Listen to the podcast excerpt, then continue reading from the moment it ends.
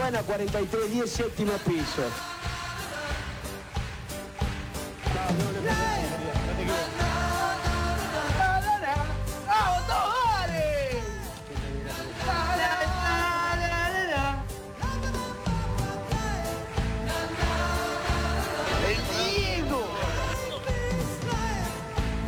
Basta que me emociona. Señoras y señores, el informe especial del señor Yamil Tula. Hablando de. Yo a veces, el otro día pensaba, digo, loco, ojalá, qué lindo sería que baje nada, una hora y que mire todo lo que pasó Sí. eh, el otro día. Increíble. Pero bueno, Y que recorra de nuevo todas las canchas del fútbol todo, argentino. un poquito. Igual para mí estuvo. Yo- estuvo, estuvo. Sí. Lo veo, lo veo, lo veo. Sí, y la recorrió con una campera de gimnasia. Nunca hay que olvidarse. Nunca. Nunca. Yamil Tula, es todo tuyo. Muchísimas gracias, amigo. Bueno, vamos a hablar de un suceso que pasó hace 35 años. Eh, la selección argentina, tras vencer a Uruguay en octavos de final, en la Copa del Mundo de 1986, realizada en México, se clasifica a cuartos contra un rival que pasaba los límites futbolísticos en esta ocasión, porque iba a ser ante Inglaterra. Cuatro años antes de ese mundial, un 2 de abril de 1982, comenzaba la guerra de las Malvinas, en contraposición al Reino Unido, provocando esto eh, la pérdida de 649 soldados argentinos y el extravío de dichas tierras. Y semejante suceso no se iba a olvidar ni siquiera en un partido de fútbol. Por eso vamos al audio 1, Cris. Un cabezazo de Ruggeri. La pelota afuera, saque lateral para Inglaterra. 46 minutos del segundo tiempo. Se hace lateral, termina. Ganó Argentina. Ganó Argentina y quiero abrazarme con el corazón de Ruggeri. Quiero corriendo para el costado. Y quiero abrazarme con Ricardo Siusti. Y quiero ir y levantarlo en altas a Maradona. Ha ganado Argentina frente a Inglaterra. A Inglaterra. Lo voy a decir una sola vez. Y Dios me perdone porque no es un golpe bajo. Por todos los pibes que no pueden gritar esta victoria. Argentina 2. Inglaterra 1. Ahí estábamos escuchando al relator uruguayo Víctor Hugo Morales.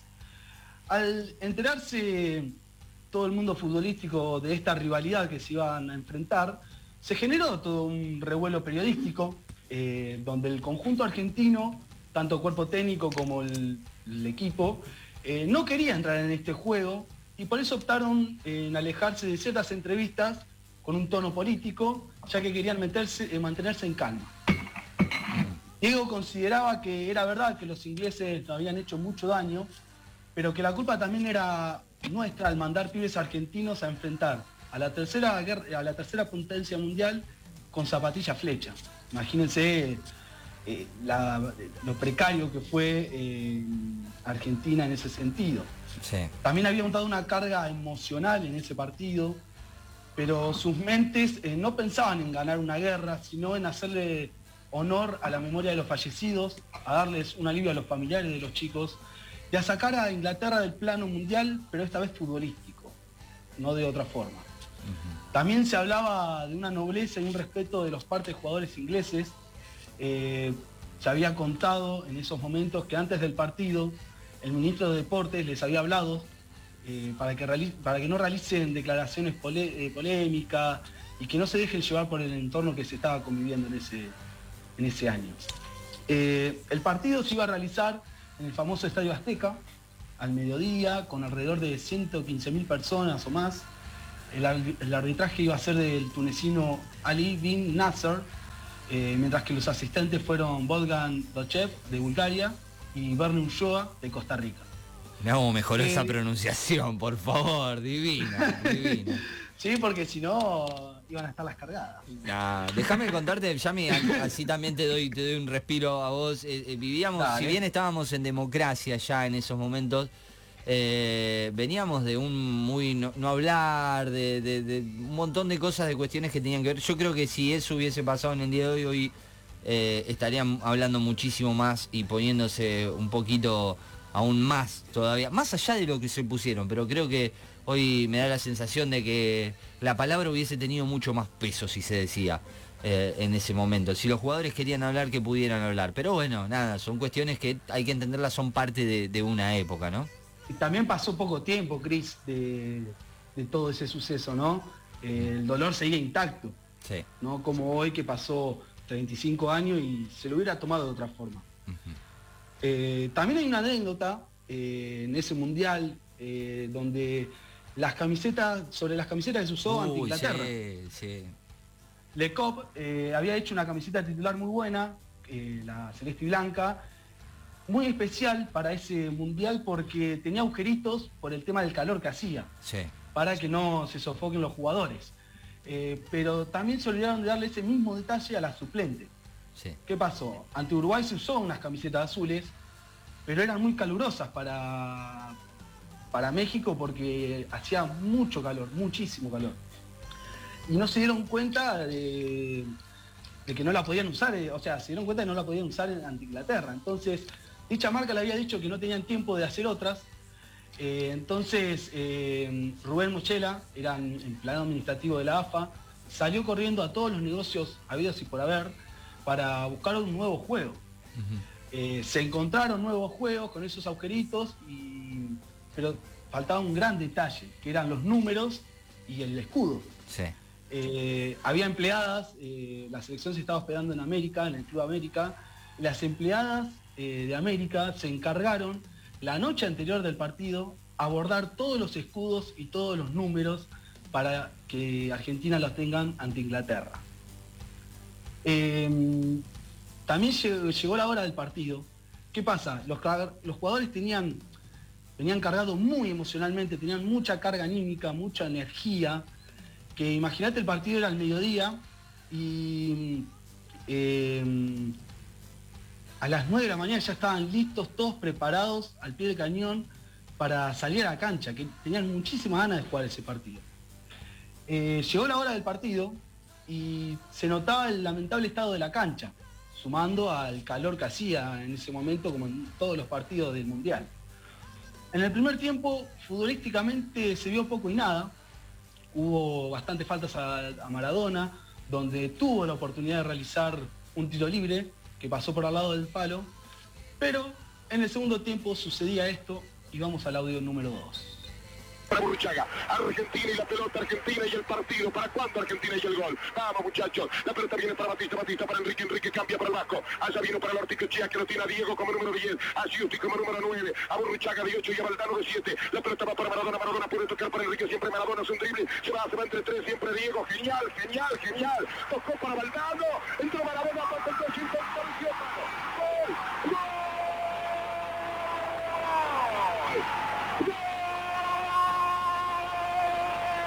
¡Gol!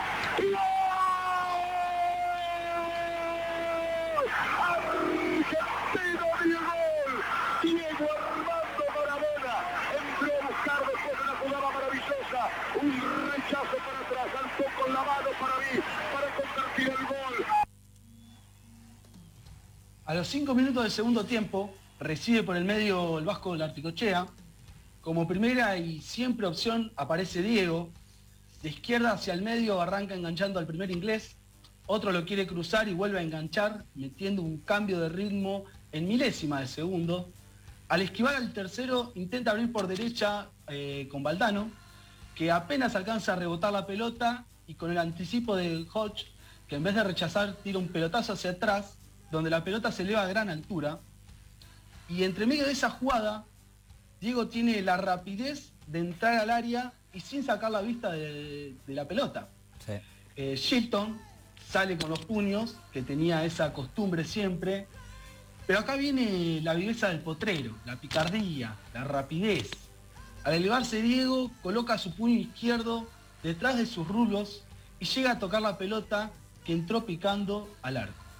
Salió corriendo a festejarlo, eh, esperando que sus compañeros obviamente lo sigan para que no se sospeche nada. Eh, en esa corrida iba pispeando al árbitro, iba pispeando a línea eh, y lo fue a festejar como si fuera un gol eh, válido. Eh, tanto en línea como el referee estaban en duda, no sabían qué hacer. En línea, que tenía una mejor visión, no levantó ni el banderín, ni siquiera fue corriendo a la mitad de la cancha. dejó toda la responsabilidad al árbitro, que terminó declarando gol. En las exactamente. En las declaraciones post partido, Diego decía que fue con la cabeza por miedo a que se lo anularan y ya estaba, o sea, a nada de que había terminado el partido. Y a la pasada había dicho la cabeza de Maradona y la mano de Dios. No que él era el Dios, ni que su mano fuera la mano de Dios. La mano de Dios lo dijo pensando en todos los chicos destrozados en Malvinas, era la que había hecho ese gol. Hasta el loco de Bilardo sigue creyendo esto. Vamos al audio número 3, Cris. Bueno, no lo vi, no lo vi. Después le pregunté yo a él. A Diego. Cuando terminó el partido le pregunté. Digo, me dicen, me, me estaban preguntando si el gol fue con la mano, lo agarré solo, ¿no? Y lo miré. Me dijo, no, Carlos, no fue con la mano. Bueno, chao, listo. Y después de- con el tiempo te diste cuenta que fue la mano. No. Para mí fue gol. Si me dijo que fue. Qué cosita hermosa. Ah, es hermoso, es un tipo hermoso. Eh, pero bueno, eh, como los ingleses a ser tan nobles, tan honestos, tan respetuosos, eh, no estaban muy contentos con todo esto. Eh, y Diego nos regala un lindo momento en una entrevista que le hicieron, que vamos al audio número 4. El fútbol, el fútbol se juega con los pies, se piensa con la cabeza y se hace goles con la mano también.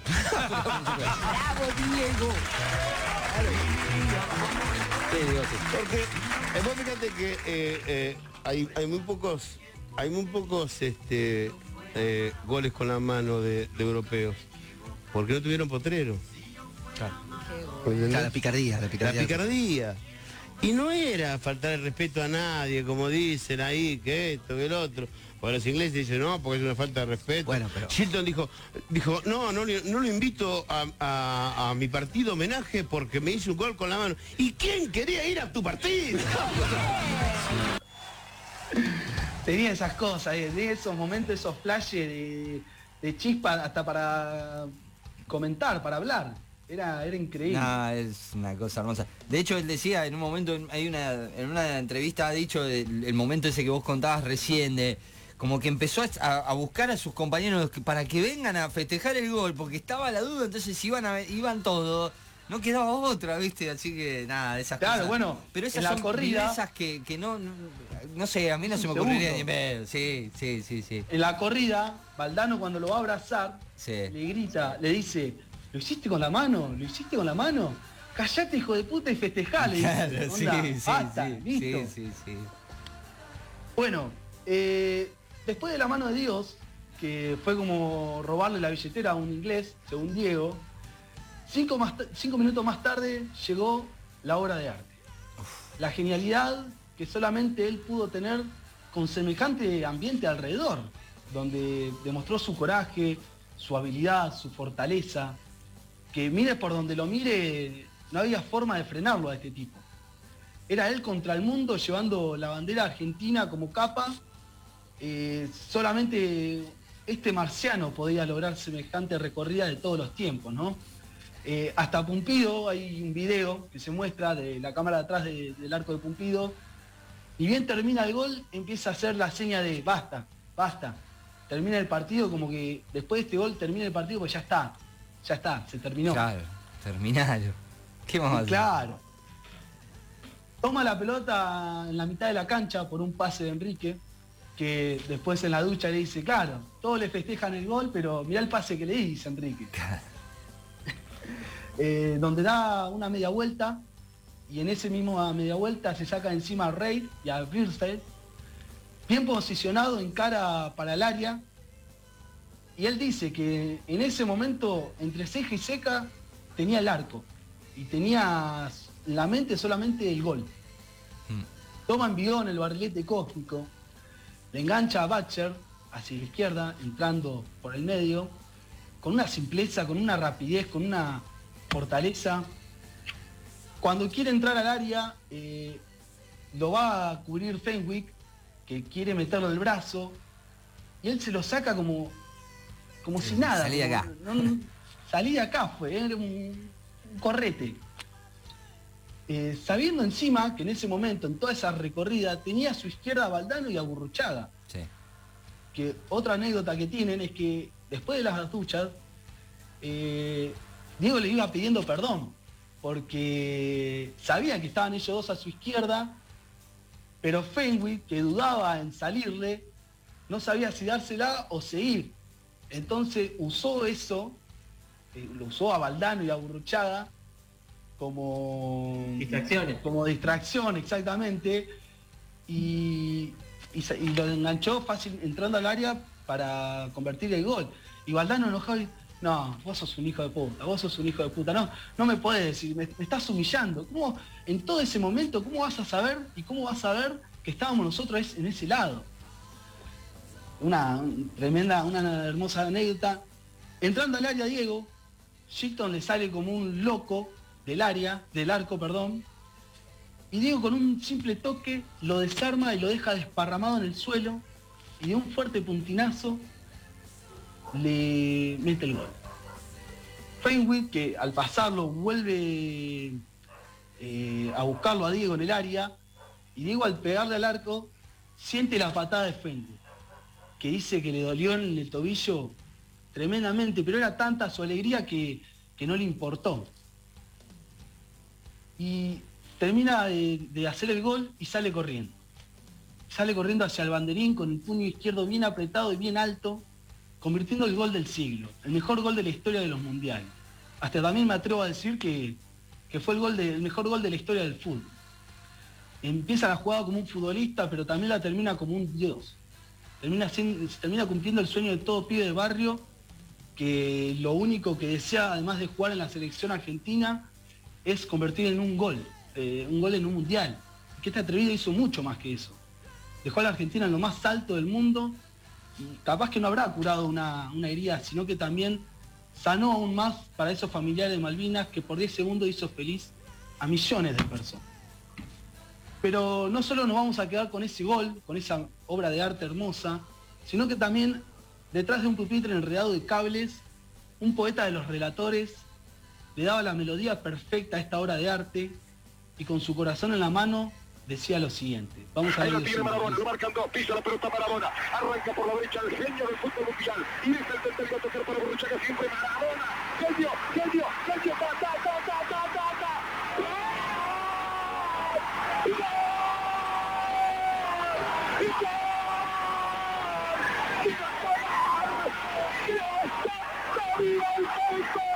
¡Gol! ¡Gol! ¡Gol!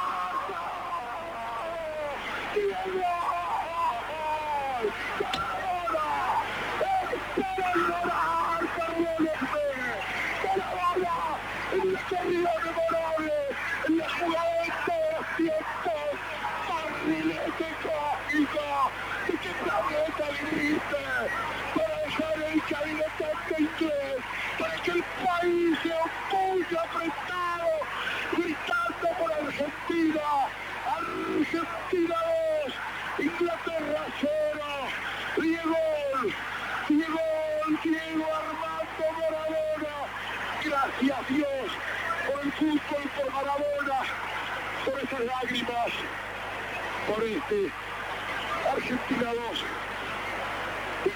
Inglaterra 0. Tremendo, tremendo. Uno, si escuchás la, la transmisión oficial, después de haber relatado todo ese gol, hay unos segundos posteriores que el que se hace cargo de la transmisión es el comentarista. Sí. Eh, porque Víctor Hugo ahí frenó.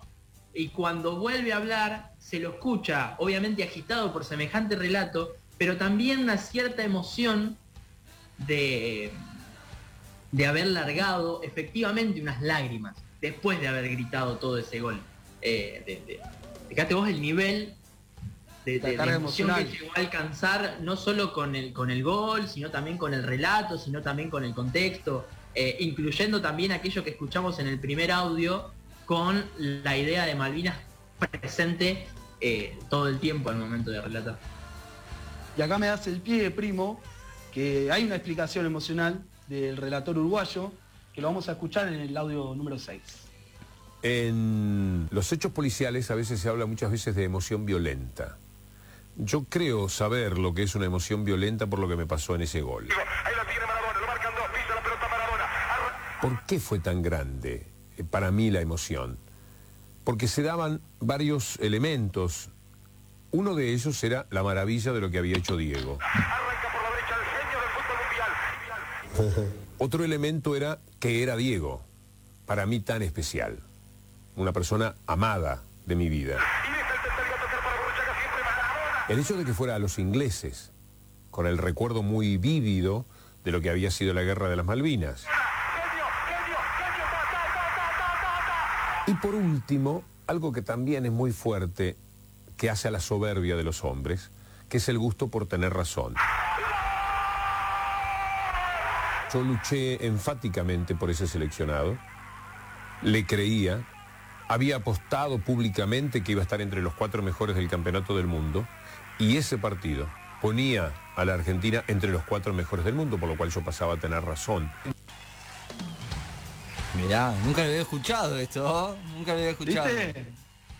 Eh, hermosa explicación y, y explica mucho más que más allá del, del relato también, ¿no? De, de- de todo lo que él venía pensando y, y pasando en ese momento. Para muchos eh, el partido contra Inglaterra fue más significativo que la final contra Alemania. Eh, aunque sea solo una competencia deportiva, se jugaba mucho más. Eh, se jugaba la revancha de alguna cierta forma la guerra de las Malvinas, que un simple hombre de carne y hueso demostró en 52 metros y 10 segundos ser el mejor jugador del mundo, que con el simple hecho de verlo en la cancha con la celeste y blanca y su pelota en su pie izquierdo, hacía feliz a un país que venía dolido emocionalmente. Por eso, el 22 de junio, después de 35 años y un nuevo aniversario sin él, se declara el Día del Futbolista Argentino.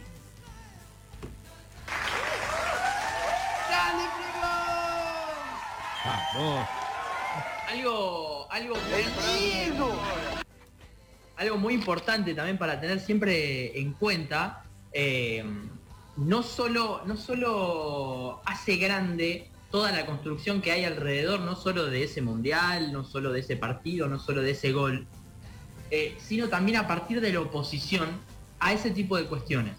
No solo hemos visto este 22 de junio innumerable cantidad de homenajes al Diego, sí hay que tener en cuenta también que todo lo que sucede este año en- eh, con respecto a Diego es la primera cosa que ocurre sin él. Sí. Eso hace que todo lo que Todo suceda sea todo. más amplificado, porque creo que eh, salvo ese 22 de junio del 86, quizás no hubo otro 22 de junio tan celebrado y tan festejado como este. Con videos de gente tocando bocina, con gente gritando los goles, con canales, qué sé yo, en ese mismo momento, a las 4 y 8, poniendo, 4 y 9, poniendo el relato del gol. Además, Eh, primo, también fue tanto porque declararon el Día del Futbolista Argentino que era el 4 de mayo. Exacto, sí, pusieron como el 22 de junio el Día del Futbolista, eh, pero también la oposición. ¿Cuántas cosas hemos visto de gente quejándose porque se gritaba un gol, porque Uf. se festejaba un gol?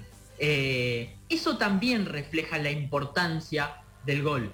Digo, hay, hay algo tan antipopular en no, ce- en no celebrar las cosas del Diego que engrandece aún más las cosas que se festejan.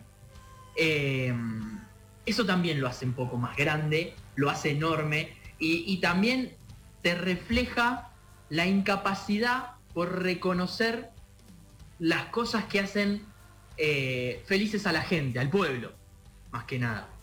Eh, que te digan que es un simple gol, que te digan que ocurrió un cuarto de final y no sirvió para un título, eh, viste, por un lado te da bronca, por el otro lado te da risa y te da lástima también. Por más de que el Diego decía lástima a nadie, te da lástima que no puedan tener esa alegría también, que no puedan disfrutar de lo lindo que es gritar un gol a, a 35 años. Es, es insólito también de pensar, yo imagino que en otros países también deben decir, es insólito que en Argentina estén celebrando un gol que pasó hace 35 años. Es increíble. Pero también ves eh, el fanatismo en otros lados por el Diego. Ahora en la Eurocopa podés ver a los hinchas de Escocia. Tienen un motivo igual, tienen un motivo escoceses, galeses, irlandeses, tienen un motivo por el cual querer tanto a Diego, que es el odio a Inglaterra. Pero ves en otros países cómo se celebra esa cosa del Diego y esa incidencia en lo popular que tiene y que a tantos nos hace tan felices y a otros los embronca y los llena de venas que eh, un poquito disfrutar también que se enojen. Los boludos son como las hormigas, están en toda parte del mundo. Exactamente, es así, nada más y nada menos. Así que, eh, nada, que yo lo... eh, está bueno que le hayas dedicado un tiempo a eso, Andrés, eh, y creo que no, no hace falta más. Ya le dimos demasiado tiempo a esos boludos. Sí es importante eh, recordar esto y quedarnos con lo que hace feliz al pueblo, me parece. Eh, aquellos que lo van a criticar, van a decir un montón de cosas, pero bueno. Siempre nada. van a estar. Sí, eh, pero nosotros de acá te traemos un lado distinto. ¿De quién? Exactamente. Cuando pasaron 44 minutos, me voy a tomar el atrevimiento de darle un aplauso más a Yamil Tula, que mandó los audios con tiempo, todo, y se hizo todo bien. Este, este sábado Va hizo todo aprendiendo, bien. aprendió a pronunciar. Vamos, Gracias, vamos bien. gracias. Vamos bien. Te ¿Viste vamos, que escucho? Ey, te vamos acá ¿viste que le bueno, pibe. caso? Te vamos acá bueno. Eh, pibe. Hasta la una de la No, tarde. poné, poné el tema, poné el tema. Ahí va, mirá. Vamos a bailar. Con Yamil bailando. Esto es Casi milenio. Casi milenio.